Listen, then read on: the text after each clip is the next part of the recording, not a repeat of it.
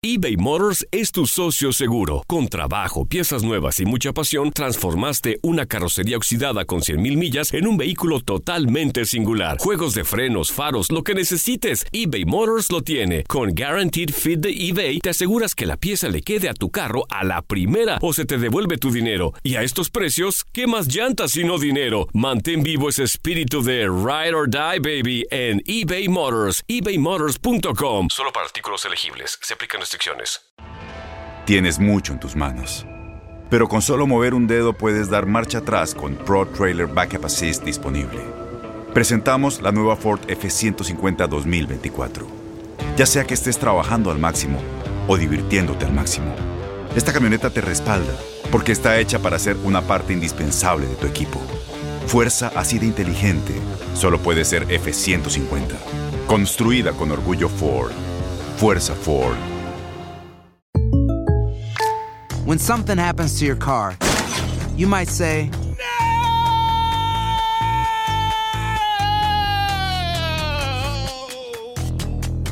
My car. but what you really need to say is something that can actually help. Like a good neighbor, State Farm is there. And just like that, State Farm is there to help you file your claim right on the State Farm mobile app. So just remember, like a good neighbor, State Farm is there. State Farm, Bloomington, Illinois. Boost Mobile tiene una gran oferta para que aproveches tu reembolso de impuestos al máximo y te mantengas conectado. Al cambiarte a Boost, recibe un 50% de descuento en tu primer mes de datos ilimitados. O, con un plan ilimitado de 40 dólares, llévate un Samsung Galaxy A15 5G por $39.99. Obtén los mejores teléfonos en las redes 5G más grandes del país. Con Boost Mobile, cambiarse es fácil. Solo visita boostmobile.com. Boost Mobile, sin miedo al éxito. Para clientes nuevos y solamente en línea, requiere AroPay. 50% de descuento en el primer mes requiere un plan de 25 dólares al mes. Aplican otras restricciones. Visita boostmobile.com para detalles.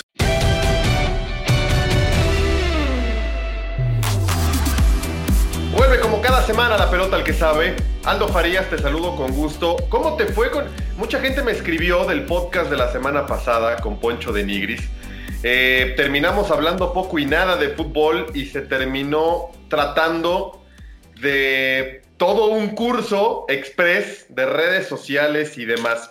Eh, ¿Qué concluyes de la semana pasada antes de saludar a nuestro nuevo invitado? Porque mucha gente me escribió sorprendida de lo claro que lo tiene Poncho de Nigris en cuanto a redes sociales y lo que viene para la industria digital, güey.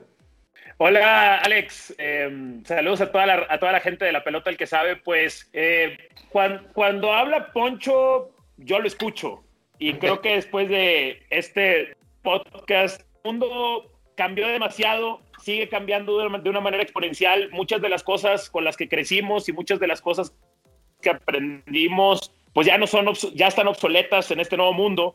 Y hay otras cosas que estamos dejándolas atrás, pero que sí vale la pena traerlas como herramientas al nuevo mundo. Y entre esas cosas está el abrir mucho público eh, daba por un hecho antes. Y eso es el caso de, de un, de un poncho, pues.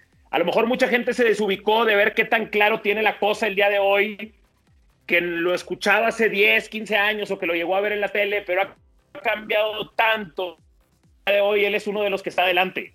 Así alguien pueda estar ganando más o pueda tener más estudios o carreras o maestrías. Hoy la raza que le sabe como Poncho es raza muy rara y tenemos que escucharla. Correcto, correcto. Siempre aprendes algo de todo mundo. Eh, y mucha gente se quedó con ese poncho de Nigris de Big Brother, por ejemplo. Y, y- y no, te das cuenta todo lo que ha avanzado y todo lo que ha progresado y lo distinto que, que piensa y, y lo claro que lo tiene, ¿no? Después cada quien saque sus conclusiones. Si no lo escuchó ustedes, pues vayan al episodio anterior, se van a entretener porque estuvo muy bueno. Pero hoy tenemos otro gran invitado, otro gran invitado, chileno, pero ya hecho en México, hecho en México. Este, yo creo que ya alburea, tira chistes mexicanas, ya, ya, ya, ya es, ya es uno de los nuestros. Reinaldo Navia, ¿cómo estás, Reinaldo? Saludos. Igualmente, mi querido Alex, Aldo, un gusto saludar a los compañeros, un placer estar acá con ustedes y mira, muy atento con lo de Poncho porque yo también lo sigo mucho y es un tipo que, como bien dicen, la tiene clara eh, y, y quieras o no, hoy en día el asunto de las redes pegó y es un trabajo, o sea, él lo toma como un trabajo y de eso vive, o sea... eh, Así es, así es, Reinaldo. Tal Esa cual. es la neta. Y lo monetiza y sabe crear contenido y sabe que oye, el contenido vale oro. Así que va para adelante. ¿Cómo vas tú con las redes, Reinaldo? ¿Qué tanto te metes? ¿Cuáles tienes? Este, ¿Qué tanto le dedicas? Ahí tengo todo, todo, La verdad también trato de, mantenerme vivito con las redes eh, para que la gente no me olvide realmente. Eh, no tanto como Poncho, pero, pero sí cuando puedo.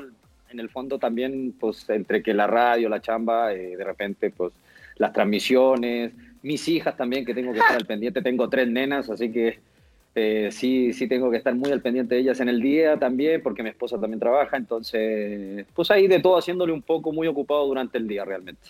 Oh, ¿De qué edad son tus nenas?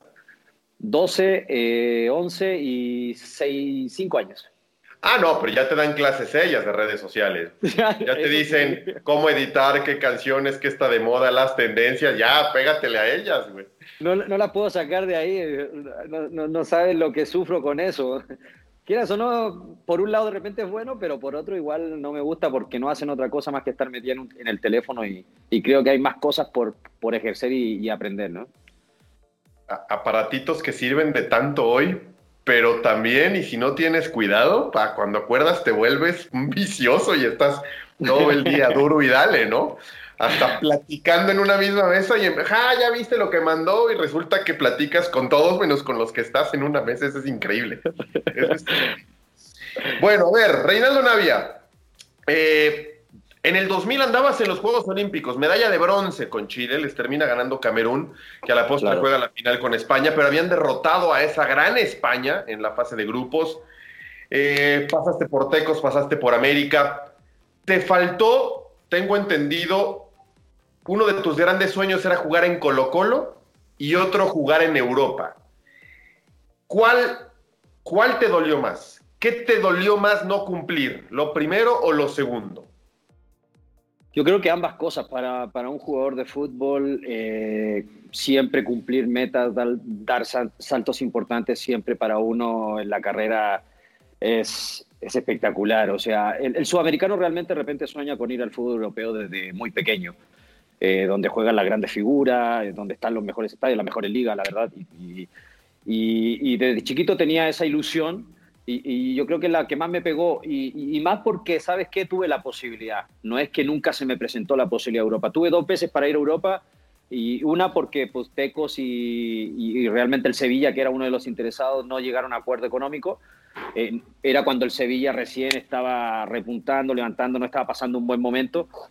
Eh, y la otra fue el Racing de Santander. Cuando salgo de América tengo la posibilidad, ya tenía casi, casi un precontrato firmado con el Racing de Santander y apareció el piojo y sus rayados y me convencieron y, y, como salí un poco enojado con la gente de la América porque no salí de buena forma, me había peleado un poco con Manolo Lapuente, eh, no quería irme de América y ellos me dan la noticia antes de que terminara el torneo.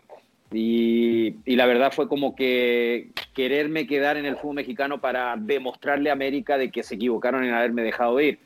Me fui a Rayados y creo que fue la peor decisión de mi vida. Wow, wow, wow, wow, Hay mucho, hay mucho con una sola respuesta que platicar y que sacar con Reinaldo Navia. El Piojo Herrera, Rayados, ¿por qué saliste así de América? ¿Por que, que, siga, que siga. De, acuerdo, iba a ser increíble un paso de Tecos al Sevilla. Yo creo que en la historia alguien se imaginó una transferencia de Tecos al Sevilla, pero pudo hacerse realidad. ¿Por qué fue la peor decisión de tu vida lo de Rayados? Una, mira, a ver, eh, porque dejé, dejé de, ir a Europa a, un club en ese momento, a lo mejor no tan importante, pero estaba justo en mi, plenitud, estaba en una buena edad para irme a Europa, eh, estaba en un momento bueno de mi carrera. Eh, y bueno, a todo esto me voy de vacación, el piojo me llama y me convence de poder ir. El, Piojo yo sabía que realmente era un técnico bueno, tenía muy buenas referencias de él. Eh, Monterrey estaba haciendo un buen equipo, se había, eh, bueno, estaba el Cabrito, estaba Herbiti, estaba Baloy, estaba la Gata Fernández, estaba Rodallega, o sea, teníamos un equipazo, la verdad. Y, bueno, fíjate que igual me fui con un poquito de ilusión, dije, pues rayado, quieras o no, eh, es un buen equipo, me quiere el técnico. Me va muy bien en una interliga, previo a empezar el torneo, la gente estaba muy ilusionada. Aparte yo iba con la presión de que iba de América a, eh, iba como el, el, refuerzo que reemplazaba al Guille Franco, que el, el, Guille Franco había sido figura. Entonces, aparte, pues Navia venía de, de América, ¿no? Entonces, venía con una presión que era solo encima. Eh, me va, como te digo, muy bien en esa Interliga, la gente fascinada conmigo, empieza el torneo y, y, no le ganábamos a nadie. Empezamos a perder, a perder, la gente se metía conmigo. Te juro que primera vez en mi vida que entraba a una cancha y no quería tocar la pelota para que la gente no me abuchara. O sea, eh, tocaba la pelota, la gente me abucheaba, me abucheaba, yo me escondía detrás de los centrales para no querer tocar la pelota porque te juro que nunca lo había sentido en mi vida y la verdad que se siente y de repente entiendo al jugador ese que, que no le salen las cosas en los clubes y, y, y siente esa presión, ¿no? Y, y luego me termino yendo de Monterrey tres fechas antes de terminar el torneo, o sea, no entendí nunca por qué. Yo me acerqué a Miguel Herrera para que me diera una explicación porque la verdad yo dejé ir a Europa porque él me convenció más, fui por él también pero nunca me dio una explicación, nunca me dio la cara. Es más, yo había terminado mal con Miguel. Después, ya cuando pasaron, pasó el tiempo, me lo encontré en un aeropuerto y pues, lo saludé de buena manera, pero sí estaba como un poco embroncado con él, no enojado, porque nunca me protegió, nunca me cuidó, nunca me dio una explicación del por qué yo salí de Monterrey. Eh, es más, te digo, yo salí y jugábamos un fin de semana con, con Veracruz y, y, en la semana fuimos a jugar un partido amistoso a Las Vegas. Pero justo ese partido eh, era un día martes, yo me presento al aeropuerto para viajar y tenía el pasaporte vencido. No me había dado cuenta. Entonces me dicen, bueno, vete a la sub-20 a entrenar, que el fin de semana eh, nosotros regresamos jueves y el viernes viajamos a Veracruz. Ok, no hay problema. Me fui a entrenar eh, toda la semana con, con la sub-20 y el día que regresa el equipo Después, eh, ellos regresaron en la noche y yo cuando termino de entrenar el, el, el jueves con la sub-20 recibo como a las 4 o 5 de la tarde un llamado de Luis Miguel Salvador, que tampoco no lo puedo ni ver, eh, con todo respeto, eh, y me wow. dice, preséntate al club. Y yo cuando ya recibo el llamado digo, oh, algo malo se viene. Ya cuando sientes esa llamada, sí dice, algo malo se viene. Y, y le digo, ok, me presento en el club y me dice, está fuera del equipo y de la institución. Y le digo, ¿cómo? ¿Por, ¿Por, qué? No, no queremos que entrenen más, no quiero que vengan más. ¿No había acabado la temporada? No, quedaban todavía como tres fechas. Y le dije, ¿pero por qué? Dime. O sea, ¿qué hice? Dame una explicación. Y te juro que la verdad yo en Monterrey me, me cuidé, pero al máximo sí salí un par de veces por ahí. Normal ir a cenar con los compañeros, hasta con Miguel de repente me, me fui a cenar un par de veces. Pero porque yo sabía cómo era la gente del norte y entonces... Eh, la verdad me, me, traté de cuidar mucho en ese aspecto. Y la verdad, pues me dice, le digo, oye, pero quedan tres fechas, le digo, entonces déjame terminar por lo menos entrenar, no importa que Miguel no me convoque a los partidos y cualquier cosa, estoy lesionado o algo, pero no me, no me puedes correr así. No, no, es que ni queremos que entrenes ni te presentes. Y nunca supe por qué, ya le dije, ¿sabes qué? Ya firmo el finiquito y me fui a Monterrey. Y yo llamaba a Miguel, a Miguel y no me contestaba, no me contestaba, no me contestaba. Y hasta que cuando salgo de firmar el finiquito, justo viene llegando Miguel. Y le digo, Miguel, ¿qué onda? Me están corriendo el equipo, pues yo vine por ti, porque tú me convenciste, pues las cosas no se... A ver, ahí, ah, ahí le digo las cosas, las cosas ahí no está, se ahí está. No, está sí. bien, fue una pausa. Hemos picados. Adelante, Reinaldo. Usted siga, por favor. No, ahí se cortó o se puso en pausa o algo. Sí, nos dejó como en novela del viernes, Aldo. A ver, ahí está, Reinaldo, ya volvió. Es, Entonces, sí, sí, listo, iba listo. saliendo, aparece Miguel Herrera y le dices, tú me trajiste, y ahí nos quedamos. Perdón, es que nos entran llamadas, uno le dice a la gente que no te llame, pero te llaman igual. Y, y le digo, o sea, me está Miguel, me hacen firmar un, un, un, finiquito, me están corriendo el club y yo quiero saber por qué, qué hice. Pues yo vine realmente por ti, dame una explicación o, o dile algo para que me quede por lo menos entre. No, es que Reinaldo no puedo hacer nada, pero ¿cómo no puedes hacer nada? Le digo, pues defiéndeme. Yo dejé de ir a Europa por venir contigo, entonces ahora pues te toca a ti defenderme o algo, ¿no? Di algo para que por lo menos termine entrenando, o sea, porque se va a ver muy feo de que yo salga tres fechas antes de que termine un torneo. Y me dijo, no, no puedo hacer nada, no puedo hacer nada. Pues ya, ya eh, de tanto eso, yo también no tengo pocas pulgas, entonces le dije, ya sabéis que ya, chao Miguel, gracias por todo. Y me fui. Y así me quedé pues, en, entrenando en Monterrey solo, me iba al parque y eso mientras terminaba el torneo. Y es por eso la... que odio Monterrey. Perdón, no, no la ciudad, mi querido Aldo, ¿eh? sino que odio a los no, rayados. Se entiende, se entiende. Tuviste Sí, sí, claro, se entiende. Sí, tuviste, tuviste una mala experiencia. Qué lástima que te tocó conocer la ciudad en, en medio de eso. Muy bien el, el, contexto que tenía tu llegada a Monterrey, que era la era post Guille Franco. Claro. Yo quiero pensar que el Herrera saliera de Monterrey. O sea, ya se habían jugado las dos finales. Ya habían perdido la final contra Toluca. Ya no era, ya no era el proyecto tan...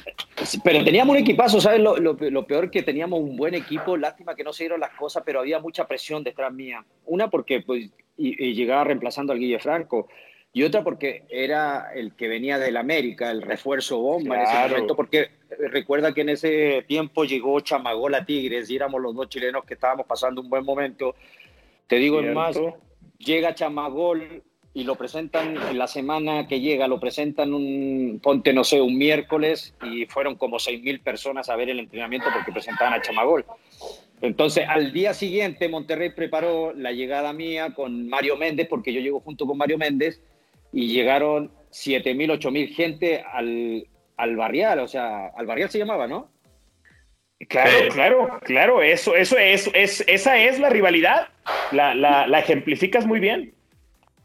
Y entonces ah. fue algo, la verdad sí, sí, el, el, el, clásico me tocó jugarlo, me tocó vivirlo y se vive uf, en la ciudad, se para totalmente y me tocó jugarlo en el volcán y hacerle gol a Tigres. Eso fue lo único bueno que le mar uh -huh. marqué gol en el clásico. Bien.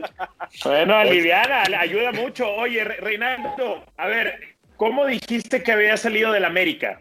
No, no, no salí bien eh, porque, a, ver, todo empezó porque yo cuando me, me corto los ligamentos cruzados una temporada antes, eh, y más, es más, me corto los ligamentos en el volcán eh, con, con, el portero este, el Rorro, que jugaba uno flaquito.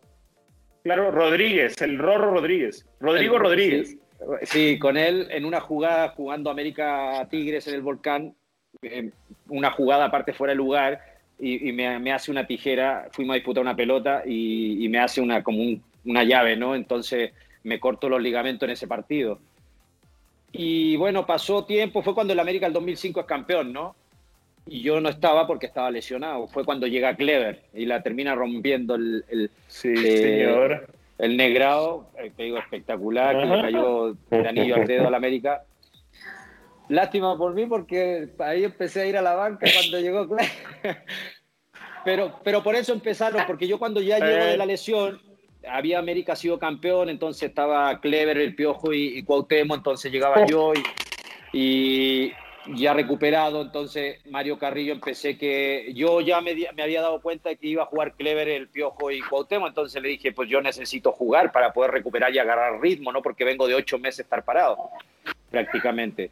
Entonces, yo eh, cuando me di cuenta de eso, pues yo le pedí a Manolo Lapuente, que era el director deportivo en ese tiempo en el América, le pido salir de, de, de, América, que me mandaran a préstamo seis meses para agarrar ritmo y no, me dijo que no, entonces como que hay una discusión con Manolo y como que de ahí ya las cosas no quedaron bien.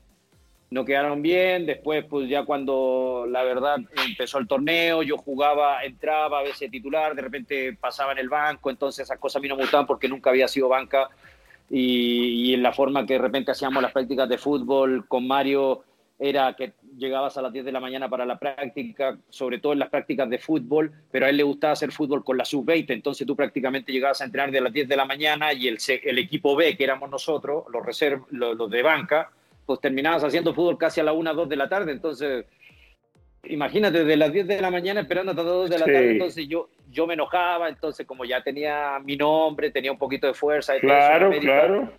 Me empezaba a discutir con, Mano, eh, con Mario, entonces, y Mario pues era muy amigo de, y de seguro tiene que haberle dicho, este me está enfadando, me va a echar a perder el vestuario. Pues la verdad que nunca, era más por eso, pero nunca con, lo, con los compañeros, porque si tú le preguntas a compañeros que tuve en el América y en los clubes que tuve, siempre eh, van a hablar bien de mí porque nunca tuve problemas con nadie, o sea, al contrario, era el arma a reír de repente en un vestuario. Oye, este, este, este, podcast se llama La pelota al que sabe, pero bien podría ser los chismecitos del fútbol. Esas historias que nos tienen, nos tienen eh, ahí picados, metidos, eh, son extraordinarias. Me quedé con una duda, Rey. Este, al final y con el tiempo supiste, y volviendo al tema de Monterrey, ¿supiste alguien te explicó años después por qué saliste o sigues a la fecha 2020 sin saber qué pasó y por qué saliste? Nunca, nunca, la verdad, nunca. Eh, nunca tampoco me tocó a Miguel Salvador, a Luis Miguel Salvador.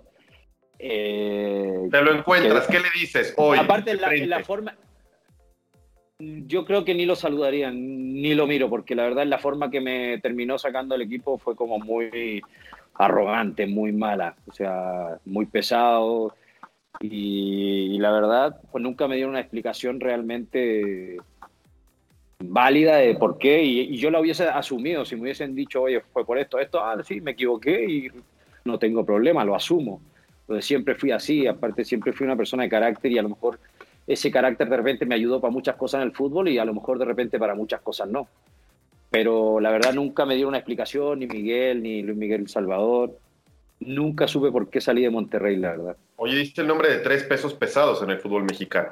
¿Cómo son en el día a día, cómo son en el trato Mario Carrillo, Miguel El Piojo Herrera y Manolo Lapuente, aunque entiendo no te tocó como técnico, te tocó más ya del lado director deportivo. ¿Cómo los describirías a los tres? Mario Carrillo, El Piojo Herrera y Manolo Lapuente. Ah, pues Manolo ya prácticamente ya más grande me tocó. Aparte él fue el que me llevó refuerzo a mí el 2002 para reforzar América Copa Libertadores, que me fue bastante bien, me fue muy bien. Eh, es más, imagínate, él me lleva y prácticamente en Copa Libertadores dejó en la banca Iván Zamorano. Entonces él me prefería a mí y, dejaba en la banca Iván. Entonces, eh, una persona muy pasiva, muy tranquila, eh, que sabe mucho, a su estilo, pero sabe mucho. Mario es un personaje, Mario Carrillo. un personaje. Y con todo respeto, y lo estimo mucho, y te digo, a pesar de haber tenido a lo mejor esos roces, pero nunca me cayó mal, porque me gustaba cómo era su forma de ser, ¿no? Eh, era muy introvertido. Él, de repente pasaba por tu lado y ni siquiera te saludaba. en una concentración te subía al ascensor y no te saludaba. Y él así como estilo, por eso le decíamos el, el Diego, el Diego. Maradona, porque se creía y le hacía y le metía y pensaba, como que todo el tiempo pensando, ¿no? Y, el piojo, el piojo muy distinto, le gusta convivir con el jugador, le gusta estar de repente echando la broma, la talla, eh, estar muy apegado, ¿no? Es una persona, y aparte los tres saben muchísimo de fútbol, o sea, nada que decir eh, en el campo ni, ni como persona. Cada uno a su estilo, lo respeté, eh, te digo, más allá de que haya vivido eso con Miguel, no dejo de pensar que es uno de los mejores técnicos hoy en día de fútbol mexicano. ¿Quién fue tu mejor técnico? El mejor técnico que te dirigió. Eh, mira, me han hecho siempre eh, mucha, mucho esa pregunta a veces y la verdad no, no, quiero dejar de lado a ninguno porque de todos uno aprende, bueno, malo, regulares. Tienes de todo realmente en, el fútbol. Eh, pero sin duda con el que más conviví y con el que más me llevé y fue parte importante en el fútbol mexicano fue Rubén Omar Romano. Creo que eh, es un técnico que sabe mucho, trabajaba muy bien. Eh, lástima, lástima lo que le pasó, lo que, o sea, verlo hoy en día sin trabajo a un técnico que, que le dio mucho al fútbol mexicano, no por algo perdió muchas finales, pues lamentablemente vivió eso, ¿no? De no haber ganado una final. Yo, a mí me tocó perder dos finales con él, una en Morelia y, y una campeón de campeones con Morelia. Pero yo creo que con él, y, aparte que hicimos una muy buena amistad después fuera de la cancha. O sea, también imagínate, tuve a Leo Ben Hacker, eh, tuve que también fue espectacular Leo, eh, la forma que, trabajaba y que, veía el fútbol.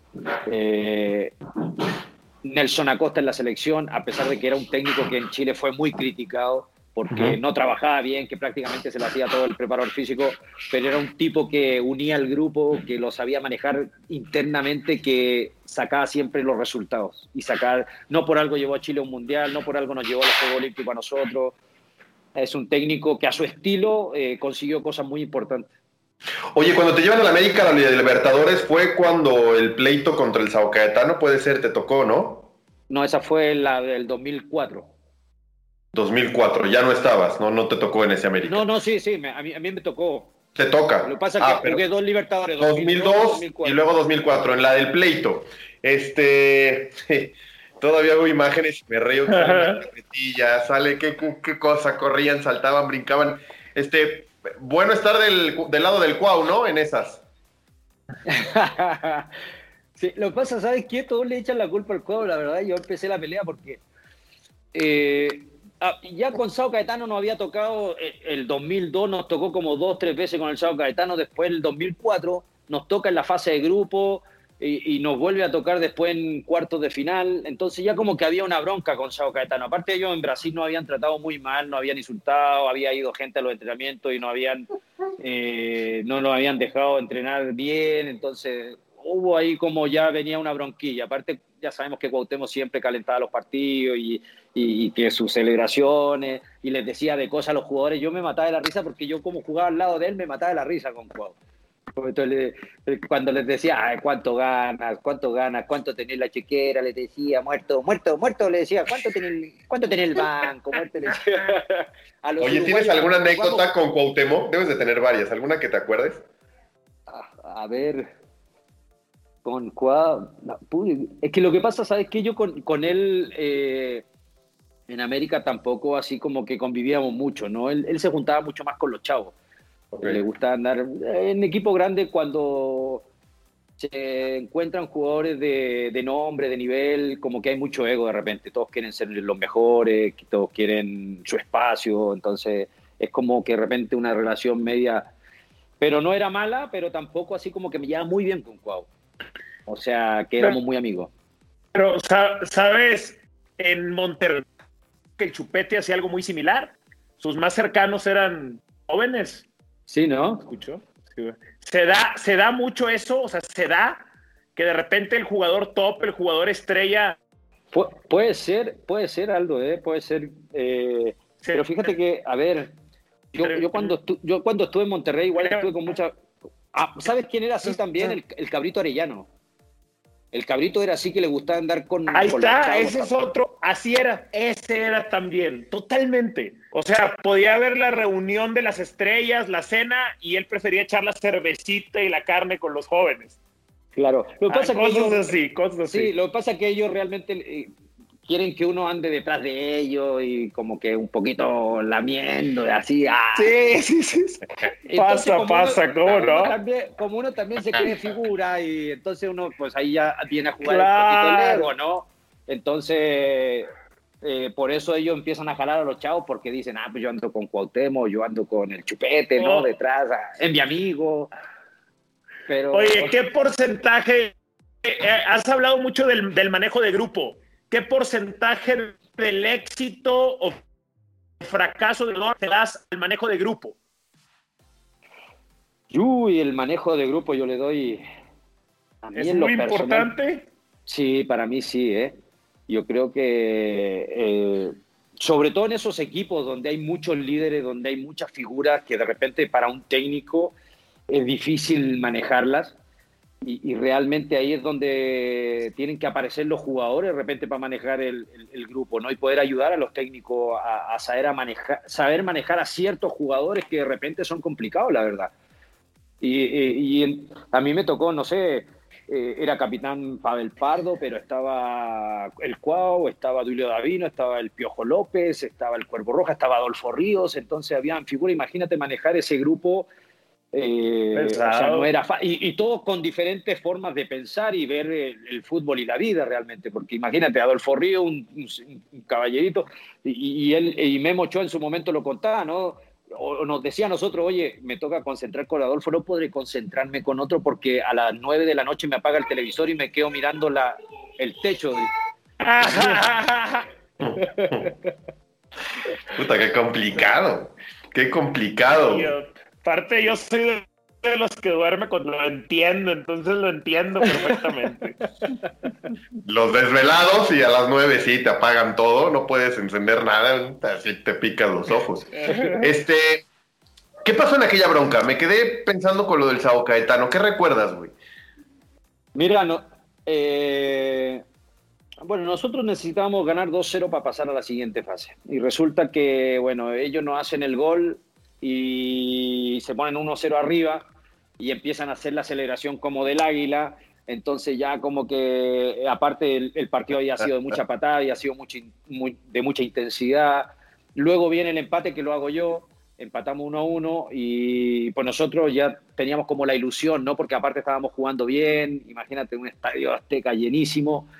Eh, y bueno, prácticamente no pudimos y al final ellos nos hacen el 2-1 y, sigue, seguían celebrando. Ya después cuando termina el partido se reúnen todo en círculo en la mitad de la cancha y empiezan a hacer como el águila. Y yo ya me había dicho un par de cosas con el portero, que me había tocado enfrentarlo en una selección menor también, ya lo conocía. Entonces yo me había dicho en, varias jugadas ya varias, varias cosas con él, ¿no? No habíamos dicho de todo. Entonces, cuando termina el partido, suena el pitazo, yo estaba en mitad de cancha. Entonces me pego un carrerón hasta donde estaba él, donde estaba el portero, y, lo voy a encarar porque yo le iba realmente a pegar, ¿no? Porque estaba enojadísimo. Pero de repente veo que aparece Cuauhtémoc desde el túnel, porque a Cuauhtémoc lo habían expulsado en ese partido. aparece desde el túnel y le mete ¡pum! por atrás. Entonces, entonces yo cuando veo a Cuauhtémoc que le pega, entonces me frené y de repente veo a Chuy Mendoza que aparece con una patada voladora con el arquero y lo, lo, mete dentro de la portería. No, ya, ya ya se armó. A mí es más me agarró un seguridad de nosotros, porque andábamos con, con, seguridad nosotros. Me agarró un seguridad porque yo había agarrado un micrófono, esos que ponen detrás de portería, esos largos. Y, y iba a el micrófono. Lo traías de bat. Sí, entonces, claro que sí. Me agarra por atrás y me dice, no, Nadia, no, hagas eso, me decía el seguridad, o si no te van a castigar, no, no, no. Entonces, aparte estaban grandotes los seguridad, pero y yo veía que todos pegando, Misionero Castillo, Frankie Oviedo pegando por allá, hasta el masajista se agarró con el portero pegándose con, con, la bota que nos echa spray, pegándole al portero. No, y ya cuando se armó la grande, y, ellos no podían bajar, porque recuerda que eh, ellos entraban por, el, por, por la escalera esa de, para ir a los vestuarios porque está muy, muy empinada, ¿no? Y, y, es muy estrechita, es muy angosta. Entonces ellos tenían que bajar obligado por ahí. Entonces yo veía a los brasileños que cuando veían en un momento que estaba cerrado y no podían pasar, se aventaban. Se aventaban. Entonces yo no sé cómo caían. Yo creo que el susto, la desesperación, porque se vieron que se metió la gente de, de, detrás de portería, que ya habían roto la reja, y habían tirado la carretilla. En un momento se quisieron irse hasta el otro sector del campo, pero la, la, otra gente de allá también se estaba metiendo, entonces se tuvieron que volver y ya empezaron luego a saltar por el túnel nomás. Y, pero no, fue algo muy divertido en el fondo. divertido, güey. como de barrio, como de barrio, ¿no? Ya, ya va todo pasado, güey. Se ve, se ve hasta divertido. Oye, este. Vamos a ir un poquito para atrás. Un poquito para atrás. Sé que a los 15 años se te complicó, que incluso estuviste por, por dejar el fútbol. Estuviste cerca de, dejar el fútbol. ¿Cómo fue? ¿Por qué fue? Sí. Eh, bueno, porque no tenía dinero para viajar, no tenía dinero eh, porque bueno, somos una familia muy grande, somos ocho hermanos. Eh, bueno, mi mamá ya fallecía, ya no estaba con nosotros, eh, era la única que trabajaba, mis papás eran separados, se separaron cuando yo tenía seis años. Entonces prácticamente pues mi mamá tuvo que lidiar con, con, siete hermanos más, ¿no? Con ocho. Y pues tuvimos que empezar a trabajar desde chiquitito, de pequeño, y estudiar a la vez. Entonces, cuando se me da lo del fútbol, pues yo ilusionado porque nací en un barrio muy futbolero, vivía fútbol, comía fútbol, soñaba fútbol. Eh, y por la verdad, eso yo, yo con la ilusión de poder llegar, ¿no? Porque tenía en algún momento, porque típica esas que pagas como, como te subes a un camión y pagas como escolar. A nosotros nos dan como una identificación escolar que con eso pagaban menos dinero, ¿no? Entonces, con eso en, su momento me, alcanzaba, pero ya cuando pasé a, a un grado más alto, pues ya tenía que pagar como persona. Entonces, pues ya el dinero no me alcanzaba y ya iba a dejar el fútbol. Me desaparecí como seis meses del club, cuatro o cinco meses más o menos, y la gente preguntando dónde estaba yo, por qué no, no, no iba a entrenar. Y hasta que llegaron, dieron conmigo, porque en, en más, yo vivía en un barrio muy lejos de donde entrenaba. Entonces era muy difícil llegar ahí. Y hasta que dieron conmigo, y yo les dije pues, que no tengo dinero para entrenar para ir a entrenar, entonces voy a dejar, tengo que trabajar y ayudar a mi familia. Y la verdad que hay una de las personas que vivía cerca mío que tenía un hijo en divisiones menores, ellos tenían negocio y ellos se comprometieron a ayudarme para que yo volviera a entrenar. Y así como volví al fútbol y bueno, gracias a esa familia, la verdad, que más, ayer me puse a hacer un live en mi, en mi Instagram y encontré a su, al hijo de, esa persona que me empezó a ayudar y, me dijo, soy el Didi, hijo de Juan Carlos, el de la panadería, el que te acuerdas que nosotros te ayudamos y ah, él ahora vive en, en, Suiza, vive. Entonces, uy, yo le dije, oye, pues años que no veo a tu papá, dame su número porque puta, estoy muy agradecido con él y quiero agradecerle, y la verdad, porque años que no, no, no veo a tu familia ni a tu mamá y eso. Pero te digo, y gracias a esa familia pude volver al fútbol y pude cumplir mi sueño. Qué maravilla, lo de las redes sociales, Aldo. ¿Cómo terminas por, por dar y estar en contacto con alguien que pasaron los años, que no sabes ni qué eran de ellos y resulta que te los terminas encontrando? Qué gran, gran, gran historia. Aldo, yo. Qué gran historia y el agradecimiento. Estoy de acuerdo, te congelé, pues, me congelé otra vez, ¿verdad? Ahí está. Sí, ahí estás, ahí estás. Vi ese movimiento ahí de Ahí está, perfecto. Oye, es claro, eso es, eso es lo que hoy nos está sucediendo. Eh, y bueno, yo me quedo con esa parte del agradecimiento, ¿no? Todos tenemos esas personas que de formas pequeñas o grandes, aunque el tamaño es súper relativo, pues camino poco a poco, este, qué, qué bueno que pudiste reencontrarte con esa persona. Seguramente que, que, a todos nos ha sucedido así en Facebook, en Insta, etcétera. Pero puede ser, o sea, tú, dirías que sí, Reinaldo no hubieras hecho tu carrera probablemente. ¿Cómo? Es que se cortó. probablemente no hubieras hecho tu carrera si no hubieras sido por esa persona. ¿Crees? Yo creo que sí, la verdad, porque ya había dejado de ir eh, a los entrenamientos, me había perdido cuatro meses, yo prácticamente ya decidí dejar el fútbol, dedicarme a jugar a lo mejor en el barrio y a ponerme a trabajar en otra cosa. Si no hubiese sido por eso, a lo mejor no hubiese vivido lo que me tocó vivir, que fueron 17 años hermosos de fútbol, haber tenido la posibilidad de haber vestido la camiseta de mi país por muchos años, haber representado a mi país en unos Juegos Olímpicos, en eliminatoria, en Copa América, y no hubiese conocido lo que conocí gracias al fútbol, la verdad. Oye, Reinaldo, ¿desde cuándo que no tienes la cabellera larga? Desde el 2010, que estaba en Irapuato en Irapuato me dio la locura de cortarme el pelo y, y es más, ahí estaba con Cuauhtémoc y ahí hice buena, buena amiga más con Cuauhtémoc. y, y, me dio la locura y, es, chistoso porque cuando ah. jugábamos, cuando jugábamos los partidos, mi mujer iba al estadio y me decía que la gente preguntaba quién era el número 9 no me reconocía la gente porque me había cortado el pelo. claro. son pequeños. Oye, ¿y, lo extrañas? ¿Extrañas tu pelo largo o estás cómodo así? Eh, todo en su tiempo. Creo que cuando tuve el pelo largo, en, su momento me gustaba. Y ahora la verdad me siento muy cómodo. Me siento muy cómodo con el cabello corto. Eh, eh, es muy práctico, además, muy, muy, muy práctico. Este, qué, buenas historias.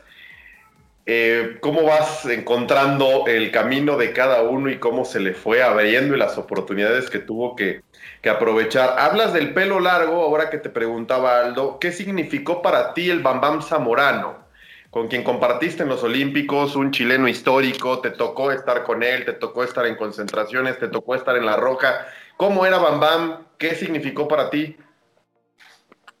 Eh, mucho. Una porque, ah, bueno, me manejaba, a mí me manejó desde los 15 años, me manejaba la empresa que Iván, manejaba Iván también. Eh, Iván era parte de esa empresa también. Entonces lo conozco de muy... Yo estuve en los procesos entrenando prácticamente, podríamos decir, en el proceso de Francia 98, cuando ellos van al Mundial. Desde ahí ya empecé a compartir, a, compartir con Iván en lo que es entrenamiento, estar en una concentración con esos monstruos de Iván, Marcelo Sala, eh, por nombrarte algunos. Pero, pero Iván siempre a mí me, me, aconsejó, siempre vio que yo tenía mucha calidad y que en su momento podía ser el sucesor de él y siempre me lo decía, yo cuando me retire de la selección, tú vas a ser el sucesor mío de la selección, eh, trabaja, trabaja. Eh, mira, yo, una de las cosas que tuve en el fútbol, en, mi, en mis goles, el, te podría decir que el 50% de productividad fueron goles de cabeza. El 50% de mis goles fueron de cabeza y, y eso fue gracias a Iván. O sea, yo veía a Iván como cabeceaba, le decían el helicóptero, el helicóptero en Europa, lo bautizaron.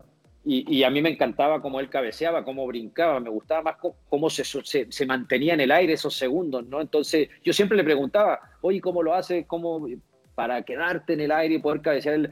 Pues no, es puro trabajo, Choro, porque me decía Choro, puro trabajo, trabaja, eh, tú tienes buen timing, tienes buena coordinación, es cosa de trabajarlo, quédate a entrenarlo, a perfeccionarlo, es la única forma de que puedes mejorar de repente cosas que te faltan en el fútbol, ¿no?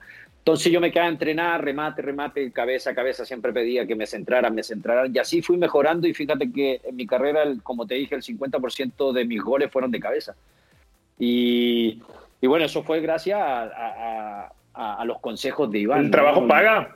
Claro, y, luego me tocó jugar los Juegos Olímpicos, un líder total, o sea, un tipo referente histórico en mi país, no por algo jugó en el Real Madrid, en el Inter de Milán, eh, un referente total para nosotros los delanteros. Y, bueno, y me tocó convivir con él en eliminatoria también, ser compañero en eliminatoria. Imagínate para uno pues, estar al lado de, un monstruo como Iván, era algo espectacular. O sea, Mm, algo que uno de repente no, no, no, lo piensa, ¿no? De que va a suceder, pero mira, así fue y nos tocó también hacer una muy linda dupla en, en los Juegos Olímpicos. Te tocó con el Diablo Núñez también, ¿no? ¿Compartiste algo con el Diablo o no? Muy poco, muy poco porque el Diablo fue muy poco a la selección. Eh, no, no fue como que la selección tuvo chispazo el Diablo. Era un jugadorazo. Es más, yo cuando, porque salimos del mismo club con el Diablo, él sale de Santiago Wander, es más, nos tocó jugar en sub-20 con, con, el Diablo junto en mi club. Y, yo lo adoraba al Diablo porque era como mi ídolo del club de, de, chiquito. Yo llegué al club a los ocho años, imagínate, él ya estaba ahí también. Entonces yo cuando él llega al primer equipo y, y veía las cosas que hacía el Diablo, porque tenía un dribbling, una calidad, te juro, eh, yo no sé cómo no llegó a Europa el Diablo, lo que pasa es que le faltaba gol. El tipo se podía pasar a los 10 jugadores, pero llegaba a la portería y le pegaba al que vendía la chela. Era una de las cosas que siempre se le criticaba en Chile, pero era un jugadorazo, tenía una potencia y te juro que era, era de mis ídolos cuando yo también iba saliendo en, en, fuerzas básicas. Correcto. Oye, Reinaldo, te lo tengo que preguntar. ¿Qué significó, qué representó, qué punto de inflexión fue lo de Puerto Ordaz? Eh, bueno, fue algo que nos marcó a nosotros y fue prácticamente el adiós de eh, la selección. Nosotros, la verdad, pasaron cosas y yo no tengo, y siempre he contado la misma historia porque así fue. Eh, se hablaron muchas cosas y muchas cosas negativas, de que sucedieron cosas que no pasaron.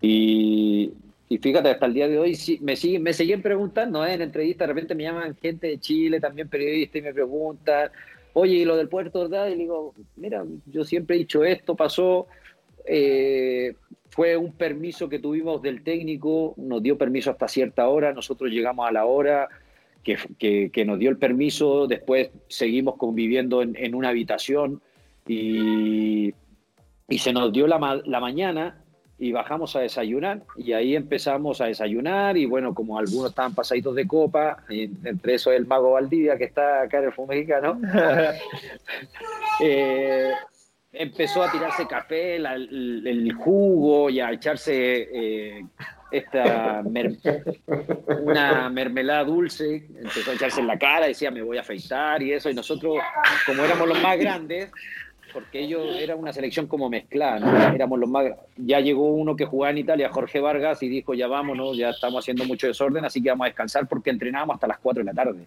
Entonces nos fuimos a descansar y cuando despertamos para comer, que fueron las 2 de la tarde, nos dan el aviso que en Chile estaban hablando mal de nosotros, que estaba la, la, la embarrada de que supuestamente hasta de acoso sexual se habló y nosotros, ¿a quién? Si el único que está era el policía que cuidaba y una señora como 80 años que andaba barriendo ahí en el hotel, o sea, es más, nosotros pedimos pruebas que dónde estaban las cámaras del hotel y que muestren que realmente a ver qué lo que había pasado y, supuestamente justo ese día se habían echado a perder las cámaras del hotel, entonces como que todo fue medio, medio raro para nosotros. Y ahí después, bueno, renuncia también Nelson Acosta en la selección y fue cuando llega Bielsa a asumir Chile, ¿no? Fue todo Dios, fue todo Dios prácticamente de la Roja. Y ahí ya prácticamente, sí, aparte yo, imagínate que yo, aparte en esa Copa América, en el primer partido con Ecuador yo me desgarré. Yo, es más, yo me estaba recuperando, ni siquiera estaba con, en competición. O sea, es más, el técnico me dijo, ¿te quieres ir a Chile o quieres quedarte aquí con tu, con tu compañero apoyando? Y le dije, me quedo con mis compañeros. Aparte, yo estaba cerrando un contrato con Colo Colo. Yo iba a jugar en Colo Colo en esa temporada. Y, y base a eso, Colo Colo también decide no llevarme. Uf, increíble. Oye, este, el otro día platicamos también en la pelota el que sabe con Bam Bam Zamorano, nos platicó, nos llevó al momento en el Nacional de Santiago cuando le tocó transmitir y cómo vivió esa final, ese penal picado de Alexis para ganar la, Copa América eh, hace cinco años ya. ¿Dónde estabas tú? ¿Cómo lo viviste? ¿Qué sentiste cuando Chile por fin logró ese triunfo? Eh, estaba aquí en México en mi casa viendo el partido también y algo espectacular, lógico, como que con eso así decir, uy, hubiese estado ahí, hubiese tocado esa generación también pues sabemos que Bielsa llegó a, revolucionar el fútbol chileno a nivel selección y a lo mejor en nuestro momento nos faltó tener un técnico de, esa magnitud, ¿no? Pero bueno, eh, cuando Alexi hace eso, pues lógico, qué alegría, ¿no? Por, porque año y prácticamente como selección casi no habíamos conseguido un campeonato. Y, y, esta generación que ha sido espectacular para nosotros como país, y que nos ha dado mucho pues, alegría, alegría más que nada. Y un estadio que uno también jugó mucho tiempo, ¿no? Entonces se, vinieron muchos recuerdos, aparte la despedida de Iván también que fue contra Francia, ahí cuando Iván se despide de la selección, jugamos contra la campeona del 98 y aparte terminamos ganándole a esa Francia 98 de, con Zidane, con Titi Henry, con, con Turán, con Desailly, con Trezeguet y aparte me tocó marcar gol en, ese partido, en esa despedida. Entonces, un estadio, ese estadio nacional, cuando nos tocó ver que Alexia hace gol, se te viene mucho recuerdo porque uno también marcó goles importantes en ese estadio. Oye, la generación de Salas, Zamorano, etcétera, etcétera, o la de Alexis, Vidal y compañía, güey. Gary Medel y demás. Ah, yo creo que es mucho más completa la de ahora, ¿no? Lógico que Zamorano, Salas eh, marcaron mucha diferencia, pero esta es una selección que en todas las posiciones los jugadores realmente andan espectacular. O sea, te digo, es una, una, generación que es más completa y, juega mucho mejor al fútbol aparte. Oye, de todas las historias que nos has contado, eh, cómo saliste de América, cómo llegaste a Monterrey, no pudiste ir a Europa, el Mundial, eh, Colo Colo, etcétera. ¿Hubo mala suerte en tu carrera, Reinaldo? ¿Lo consideras así? No, la verdad que no. La verdad, a pesar de que todos sabemos que igual eh, no todo es color de rosa, ¿no? Siempre en, algún lapso en la carrera del jugador tiene que haber algún, alguna mala experiencia, no sé, me tocó lesionarme a los 20 años, cortarme los ligamentos cruzados a los 20 años, eh, y eso fue algo que arrastré y yo creo que fue lo que me terminó retirando a mí, eh, porque capaz si hubiese estado bien de mi rodilla, te digo, hasta ahorita, como juegan, todavía seguiría jugando, yo creo. Pero. El MLS. el MLS. No, en la, Liga, en la Liga Mexicana igual, ¿eh? También, también, dice, también. no, hay que, no hay que salir. No, no, pero. Eh, no, fíjate, fueron 17 años espectaculares. Me tocó vivir cosas tristes, malas, de todo y alegría. Siempre voy a estar agradecido al fútbol. Gracias al fútbol me tocó vivir cosas muy lindas. Dijo Aldo MLS, te pasó algo en Atlanta, ¿no? Algo de discriminación. Me acuerdo que, hace 7, 8 años lo, mencionaste incluso. ¿Qué pasó? Sí. Eh, eh, bueno, no, no fue la MLS, fue una, una más abajo, que era la NASL. Okay. Eh, fui al Atlanta Silverbacks, donde el director era el director deportivo era un chileno que había sido compañero mío en selección. Entonces él cuando ve que yo el 2012 quedo sin club, me llama y me dice si quiero ir a jugar a Atlanta. Y le dije, pues déjame ver, si no me llega ninguna oferta, sí, no, hay problema. E, e, iba más por echarle la mano, no era tampoco me fui ganando, porque aparte no pagaba mucho en esa, en, esa liga. Y como no se dio, me fui. Y aparte el, el técnico era Alex Pineda Chacón, el hondureño, que también quería que fuera, y es más, se fue otro hondureño, eh, Danilo Turcio, que jugó en el fútbol mexicano, jugó en Tecos también. Éramos los dos refuerzos como medio, podríamos decir, bomba para atraer un poco a la gente al, club, ¿no? Eh, Y aparte el estadio nosotros estaba donde había mucho, mucho sudamericano, mucho latino. Entonces era para, para jalar un poquito de gente. Y me voy y resulta que me había ido espectacular, eh, comenzamos, y, yo, es más, yo ya, ya yo no podía más con las rodillas, es más, yo aparte tenía que entrenar separado porque ya las rodillas no me dejaban entrenar al 100%, ya no me doblaba al 100% una rodilla, entonces parecía que andaba en patineta cuando me mandaban un balón largo, entonces como que medio rengueaba, ¿no? Pero aún así, ya con la experiencia, la inteligencia, el, moverme en el metro cuadrado me ayudó mucho porque hice muchos goles. Bueno, en, cuatro partidos llevaba seis goles prácticamente. Más, se había interesado un equipo de la MLS en ese momento por mí, me quería llevar. Pero justo se vino todo ese cambio en que perdimos como dos juegos seguidos y terminaron corriendo a mi compañero, a mi ex compañero, al director deportivo, y terminaron corriendo a, a Alex Pineda de la institución y llega Eric Winalda y resulta que cuando vimos que llegó Eric Winalda, eh, llegaron como siete, ocho jugadores con él. Y eran todos de un equipito que él dirigía en una liga amateur. Y entonces eh, se viene el partido el fin de semana y no, no nos lleva al banco a mí y a Danilo. Y, el equipo iba perdiendo y no nos metía. Entonces los jugadores decían, ¿por qué no los mete? Para que nosotros no, no sabíamos por qué. Y entonces Danilo me dice, ¿sabes qué? Yo veo la cosa muy difícil acá, así que voy el, lunes renuncio. Y así fue, llegamos el domingo y el lunes Danilo Turcio renuncia al club y se va. Y, resulta que eh, yo me enteré de que Eric Winalda quería que nos corrieran del club, a mí y a Danilo. Pero como Danilo renunció y me quedé yo, él le dice al dueño, que era un ruso, que que él no me quería en el equipo, que quería que me despidieran. Y el ruso dijo que no, que él no me iba a correr. Entonces, ok, como que me dio a entender que el tipo pensó, pues no lo necesitas correr, no lo voy a hacer jugar.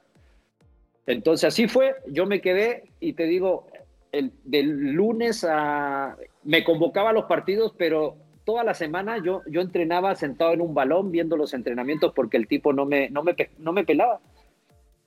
Entonces no me utilizaba para nada, en ningún trabajo me utilizaba, entonces pues a él le daba lo mismo que yo estuviera sentado en un balón viendo y, todos mis compañeros me decían, oye, ¿por qué? ¿Qué onda? ¿Qué pasa? No sé. Y ni siquiera él me daba una explicación, nada, no me hablaba, no me decía nada, no me saludaba. Y se lleva un técnico, porque él creo que trabajaba en una televisora también, entonces a veces eh, dirigía el equipo y a veces no. Y se quedaba el técnico, el ayudante, que era uno morenito, y él me, estimaba mucho, entonces él veía como yo igual trabajaba en la semana. Y, durante esa, en el torneo que, que, pasó, no estaba él, porque tenía un programa de televisión por Fox, creo que trabajaba, no sé dónde. Y, y el negrito en, en, el partido, en un partido contra, creo que vamos a Orlando a jugar. Y todos mis compañeros me dicen, creo que vas de titular, y yo sorprendido, le digo, pues no sé, ¿qué onda? Y el técnico, el, ayudante de él, se me acerca en, el día que llegamos previo y me dice, vas de titular, Navidad. Yo como no sabía inglés, le dije a un compañero que me, de traductor, ¿no? Y me dice, el, el profe dice que vas a ir de titular. Le digo, pero ¿cómo? No se va a enojar él. No, me dice, me dice que tú te lo ganaste y que, y que has entrenado bien. Ya, ah, qué chido, voy a jugar titular. Nos vamos en la camioneta, en una camioneta que nos llevaba al hotel porque habíamos llegado del viaje y nos fuimos a entrenar, a, soltar un poquito del viaje y todo. Y resulta que yo me voy en la camioneta que se va el profe, el, el, técnico nosotros. Y yo veo que agarra, lo llaman y agarra el teléfono y se va peleando, peleando, peleando y discutiendo y enojado. Y yo le decía a un compañero colombiano que tenía, oye, ¿qué pedo el profe? Le digo que se está peleando y, diciendo esto. Con, está hablando con Eric Winalda. Le, dije, yo no más. y, me dice, sí, ¿y por qué, por qué pelea con Eric Winalda? Es que Eric Winalda está enojado porque dice, él le dijo que tú ibas a jugar de titular el día de mañana. Y Eric Winalda quiere sacarte del equipo, que no juegues. Y el profe le dijo que no, que yo iba a jugar, iba a jugar. Y previo al partido, el técnico me llama a un lado, yo, con, con, un compañero que me traducía todo, y me dice que que si me había dado cuenta del, del, llamado que había tenido él y de la discusión que tuvo con Eric, pero me dijo que él se la iba a jugar conmigo a pesar de lo que pasara con Eric Winalda él iba a ser, yo iba a ser titular porque yo había entrenado bien y me lo había ganado y todo el show. Y en más ese partido jugué bien, jugué titular, di el pase gol, pero al siguiente fin de semana llegó Eric Winalda a dirigir y sentado al banco de nuevo y fue la misma historia, ya esperé que terminara el torneo y ya me, me fui yo solo. Pero fue una historia muy, muy, entre que triste y rara la vida a la vez. Qué increíble, cosas que pasan seguramente en el día a día más allá del fútbol, ¿no? Distintas industrias, distintas ciudades, distintas personas, pero, pero que sigue pasando, esa es una realidad. Pues muy bien, Aldo, ¿algo más? Todo es una cuestión de perspectiva y tu carrera, tu carrera es grandiosa, Reinaldo, y tiene estos momentos y estas historias y te agradecemos por compartir. La raza que lo esté escuchando también te lo agradezco. Ahora se me También me tocó vivir un montón de cosas en Racing, jugué en el, fútbol ecuatoriano, también en la Liga de Quito Ecuador, me tocó jugar una final de Mundial de Clubes contra el Manchester también. Por eso te digo, el fútbol tiene cosas... Haber jugado clásicos con Boca, con River, te juro que primera vez que en el fútbol se me ponía la piel de gallina fue en, el primer partido que me tocó ir al banco Racing River. O sea, en la forma que la gente saltaba y, tú brincabas en el banco, se sentía como se movía el campo, se me, se me ponía la piel chinita y digo, primera vez que vivo esto en mi vida de, mi carrera del fútbol. Que lo viven muy distinto, ¿no? Lo viven muy distinto, cómo se meten, cómo se entregan, cómo... Sí, no, no, espectacular. Aparte ahí también fui como engañado porque supuestamente ay, era este Costa que después llegó a dirigir al Atlas. Él dirigía a Racing en ese momento. Pues, él me llamó para que yo fuera a Racing, que aquí, que iba a jugar titular. Llego a Racing y prácticamente jugué un partido. Y el partido que jugué, jugué en la bombonera y le hice con la boca. el único gol que hice en Argentina en un año. Bueno, tienes, tienes, tienes también historia para contar. Oye, antes de despedirte, Reinaldo, eh, con todas estas historias y, tantos lados y toda tu carrera, 17 años, nos has, dicho, ¿alguna anécdota para terminar que, que, recuerdes que nos quieras compartir? ¿Alguna más que tengas, eh, curiosa, divertida, triste? ¿Alguna o, ya? Creo que has contado bastantes hoy. Pues la... Pues yo creo para mí la, clasificación a, la, a, Sydney porque el preolímpico ese para nosotros fue algo que yo creo que no se vuelve a repetir, me imagino, no sé, o no sé si otro jugador lo habrá vivido, pero prácticamente nosotros estábamos eliminados. Imagínate, Colombia nosotros nos había metido 7, no, 5-0, perdón, nos había metido 5-0 Colombia en, en ese preolímpico y estábamos eliminados. Me acuerdo que ese día el técnico Acosta nos dice, hagamos un asado, escuchando el partido Brasil-Colombia Brasil tenía que ganarle 7-0 a Colombia para que nosotros tuviéramos la opción de clasificar a, la siguiente ronda y nosotros era imposible. Entonces nos pusimos a hacer un asado, a, compartir en la alberca con los compañeros, que la broma, jiji, jajaja. Empezamos a escuchar el partido por radio y, y resulta que en los primeros 10 minutos Brasil ya le llevaba 3-0 a Colombia, entonces hoy nosotros nos empezamos a ilusionar y después vino gol, gol, gol 9-0 le terminó ganando Brasil a Colombia. y terminamos clasificando nosotros. Y es más, en ese momento justo venía llegando la selección uruguaya a concentrarse en el hotel de nosotros y nosotros teníamos que desalojar el hotel porque venía llegando Uruguay. Entonces cuando nosotros nos enteramos que ya habíamos clasificado, terminamos corriendo nosotros a la selección de Uruguay que se fuera a otro hotel. nosotros seguimos, papi.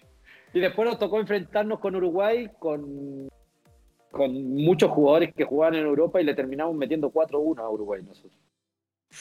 Y terminan yendo a Sydney y ganan la medalla de bronce. Y, terminamos eliminando en el preolímpico a la Argentina, que en ese momento a la Argentina esa se le llamaba el Dream Team y que era la candidata a ganar la medalla de oro porque estaba, imagínate, estaba Saviola, estaba Aymar, estaba Riquelme, estaba Placente, estaba Cambiaso, estaba Cufré en esa selección, estaba Romeo. O sea, tenían una selección que todo, la mayoría de sus jugadores juegan en Europa. Entonces, si nosotros terminamos ganando 1-0 y terminé haciendo el gol yo aparte, y, y, los argentinos decían, un desconocido del fútbol terminó eliminando a nuestra selección. un desconocido del fútbol. pues tiene nombre y apellido. pues ya lo conocen. exacto, exacto, ya lo conocen. Oye, que son, son muy especiales los olímpicos, ¿no? Muy particulares, Sí, sí. No, pero es hermoso, la verdad. Eh, es un mini mundial, podríamos decir, ¿no? Es un mundial en chiquito. Pero además compartiendo con atletas de otras disciplinas, de otros países. Bueno, nosotros no, fíjate que no, les tocó. El, futbolista no, ¿eh? porque no te llevan al centro ese donde van todos los deportistas. No, que a veces sí, no me acordaba en Sydney, pero por ejemplo en Londres nos han platicado futbolistas mexicanos que terminaron ganando la medalla de oro, que ya a partir de cuartos de final sí los instalaron en la Villa Olímpica y ahí compartieron con todo el mundo. No, a, nosotros no, porque por imagínate todos los que andan ahí dicen, no, no, no, si no se gana eso de nada. Más en la vida si gana, te preocupes, güey, sean futbolistas o no, no te preocupes, no te preocupes, nos sabemos las historias. Muy bien, Aldo Farías, gracias, güey. Gracias a todos, hasta la próxima. Reinaldo, gracias por tu tiempo y habrá momento de volver a charlar.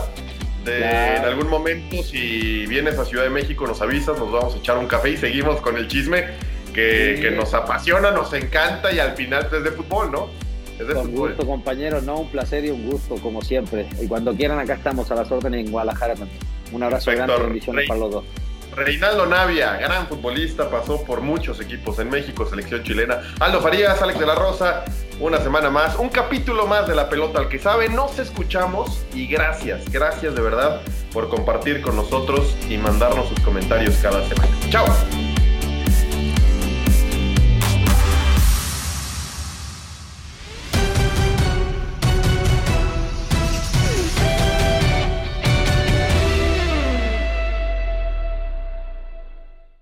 Boost Mobile tiene una gran oferta para que aproveches tu reembolso de impuestos al máximo y te mantengas conectado. Al cambiarte a Boost, recibe un 50% de descuento en tu primer mes de datos ilimitados. O, con un plan ilimitado de 40 dólares, llévate un Samsung Galaxy A15 5G por $39.99. Obtén los mejores teléfonos en las redes 5G más grandes del país. Con Boost Mobile, cambiarse es fácil. Solo visita boostmobile.com. Boost Mobile, sin miedo al éxito. Para clientes nuevos y solamente en línea, requiere AroPay. 50% de descuento en el primer mes requiere un plan de 25 dólares al mes. Aplican otras restricciones. Visita boostmobile.com para detalles.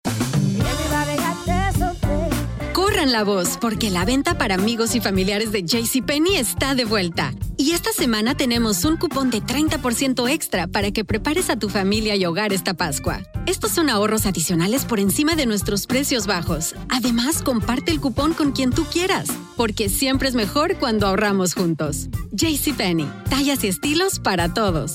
Oferta válida del 11 al 17 de marzo. Aplican exclusiones. Detalles en la tienda jcp.com. Este abril te invitamos a nuestra feria virtual Univisión Contigo rumbo a la universidad. Conéctate virtualmente con representantes de colegios y universidades en la costa este, desde Nueva York a Florida. Aprende sobre ayuda financiera, becas y otros recursos para continuar tu educación. Regístrate para asistir y para la oportunidad de ganar una tableta. Te esperamos en Univisión Contigo rumbo a la universidad del 3 al 9 de abril. Regístrate ya en univision.com diagonal universidad. ¿No te encantaría tener 100 dólares extra en tu bolsillo? Haz que un experto bilingüe de TurboTax declare tus impuestos para el 31 de marzo y obtén 100 dólares de vuelta al instante. Porque no importa cuáles hayan sido tus logros del año pasado, TurboTax hace que cuenten. Obtén 100 dólares de vuelta y tus impuestos con 100% de precisión, solo con Intuit TurboTax. Debes declarar para el 31 de marzo. Crédito solo aplicable al costo de la presentación federal con TurboTax Full Service. Oferta sujeta a cambios o cancelación en cualquier momento.